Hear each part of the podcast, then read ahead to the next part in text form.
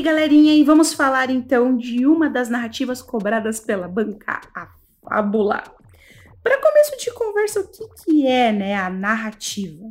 Ela é um texto que mostra as ações de personagens em um tempo e espaço determinado. Dentro da narrativa, você pode ter como exemplos os romances, os contos, as crônicas, as parábolas, as anedotas, as crônicas e as fábulas. Todas elas têm a mesma característica, essas que eu acabei de falar, ó, personagens, tempo e espaço. No caso específico, a narrativa cobrada pela UFPR, ela foi, né, a fábula. Mas o que, que é a fábula, então?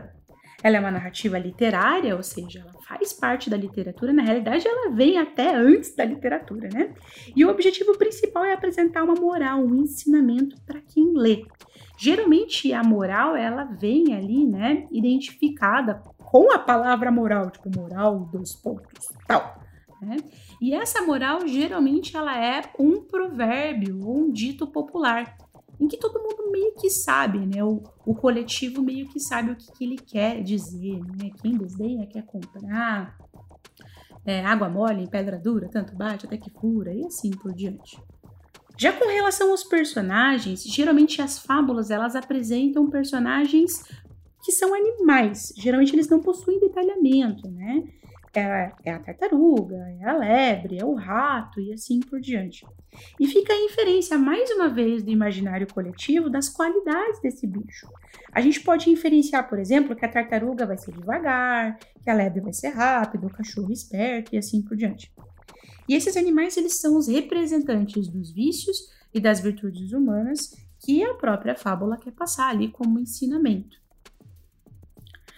Do mesmo modo, o tempo e o espaço também vão ser genéricos nesse tipo de narrativa. Era uma vez na floresta, certa vez no pântano e assim vai. Como ela é uma narrativa do tipo curta, não tem espaço assim para você ficar detalhando, né? Ah, era uma floresta escura, localizada lá na cidade. De... Não, não tem isso, tá? E como foi que a UFPR cobrou de vocês? Ela cobrou assim. Ela colocou uma fábula do Monteiro Lobato chamada A Raposa e as Uvas. Se você quiser ler, ela tá lá no meu material disponível no link da bio do meu Instagram lá, prof. Laiana com Y. Tá? O ensinamento que vinha caracterizado dentro dessa fábula era assim: quem desdenha quer comprar. No comando da prova, a banca pedia que narrasse uma história da vida moderna que fosse a transposição dessa fábula.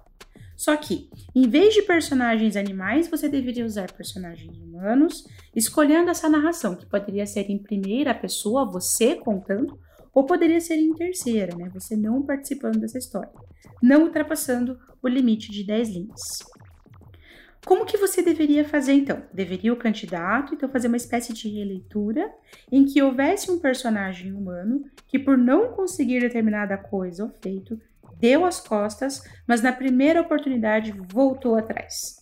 Quem nunca aqui fez aquele desdém básico, olhar o preço de uma roupa bacana, mas quis comprar no momento em que ela entra em promoção?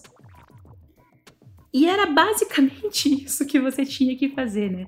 Transpor uma fábula para a vida moderna, para as situações que a gente vive no dia a dia, em que nós somos a representação da raposa lá, escrita por Monteiro Lobato. Se você quiser saber mais e se aprofundar mais sobre esse tipo textual cobrado pela banca, corre lá no site www.federalonline.com.br e compre o meu curso de redações para a segunda fase da UFPR. É isso aí, people. Me sigam lá no Instagram, profilaiana com Y. Dei uma olhadinha lá na minha bio, onde está todo o material disponível para vocês darem uma olhadinha. É isso, valeu, falou, tchau!